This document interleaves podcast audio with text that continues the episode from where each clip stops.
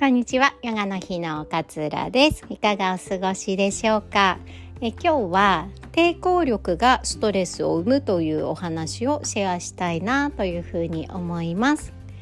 えー、皆さん雨好きですか？雨。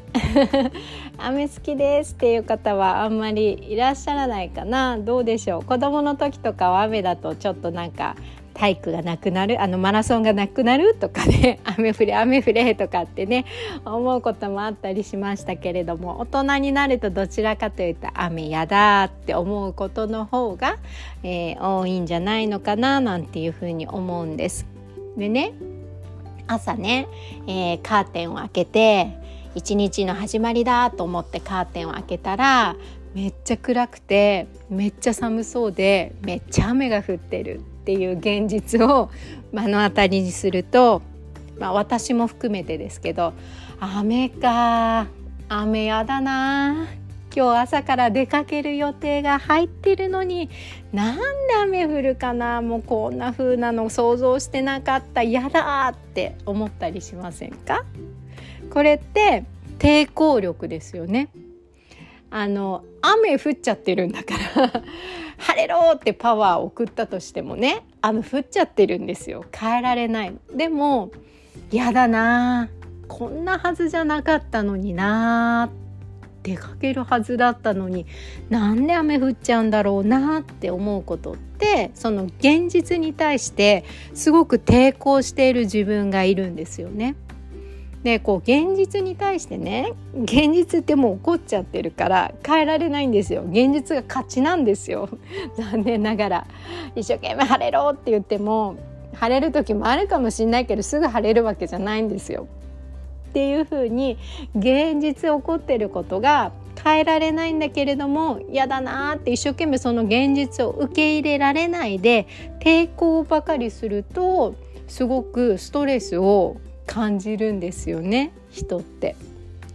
それってまあ別に天気の話に限らずねもっとこういうふうに仕事していたかったのにっていうふうに思うでもなんか例えば体調崩しちゃってなんかうまく仕事ができなかったっていう時にこんなはずじゃなかったのにっ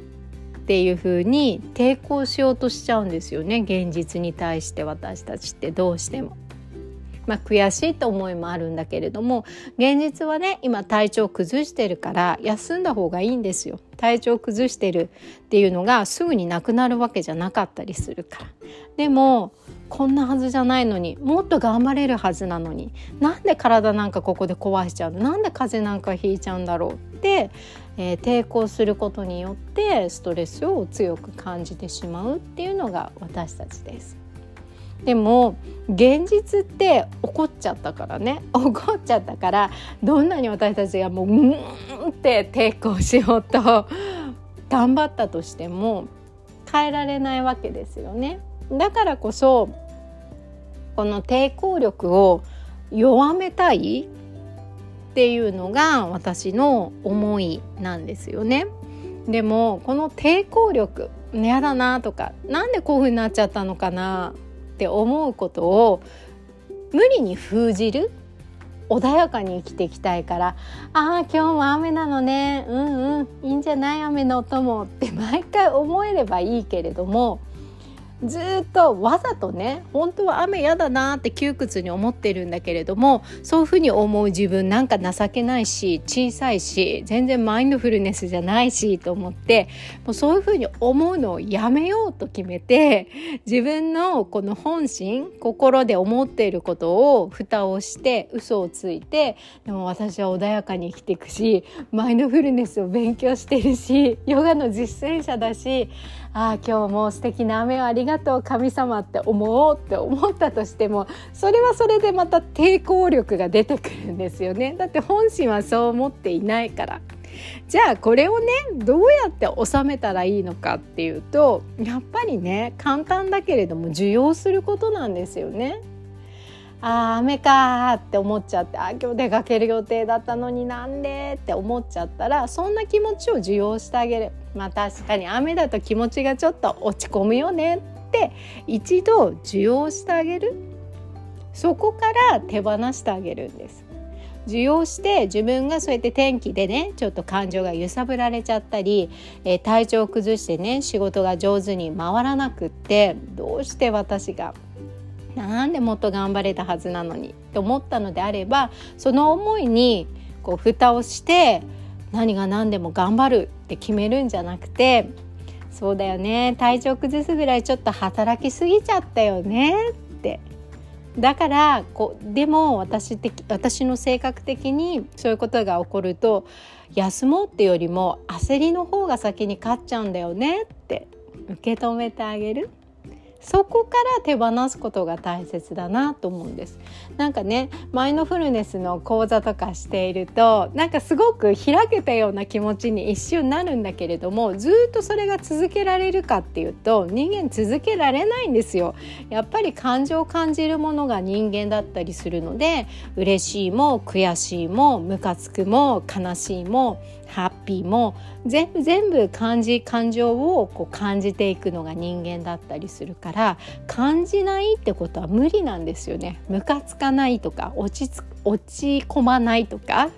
ちょっとのことで悩まないとかっていうのって無理なんですよやっぱりちょっとのことで気になったりちょっとのことでこうそわそわしたり悩んだりするのが人間だからみんなそうだからだからこの思いをね自分の個性を消すようにこういうふうに思ってばかりいるから私ダメなんだって潰さないでまずは一旦ああまたなんかちょっと私イライラしちゃってるわねって受け止めてあげるその気持ちを。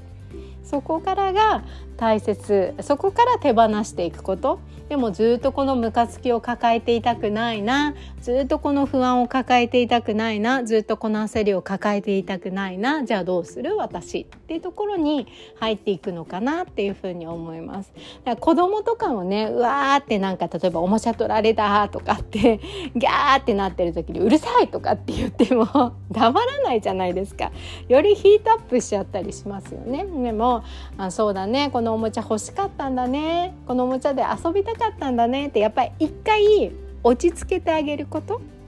その気持ちを受け止めてあげること。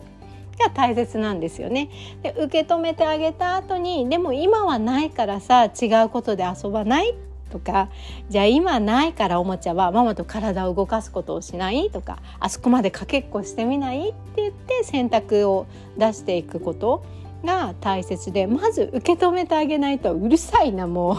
うないんだからしょうがないじゃんとかって言っても子供ってやっぱり納得しなかったりしますよね。でそれは自分もそうなんですよね。またこんなことで悩んでとか天気ごときでこんな落ち込んでとかっていう風に自分のことを痛めつけるんじゃなくてまずは受容してあげるそういうふうに思う自分もいるよねそりゃそうだよって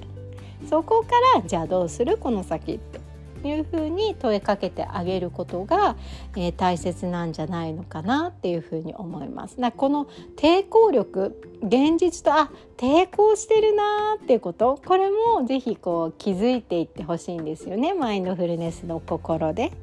ね、現実は変えられないから抵抗を大きくすれば大きくするほど自分がストレスになっていってしまうからこそその抵抗を感じている自分の気持ちを受け止めてあげるっていう風な順番が大切なんじゃないのかななんていう風に思いまして今日はお話をシェアさせていただきました。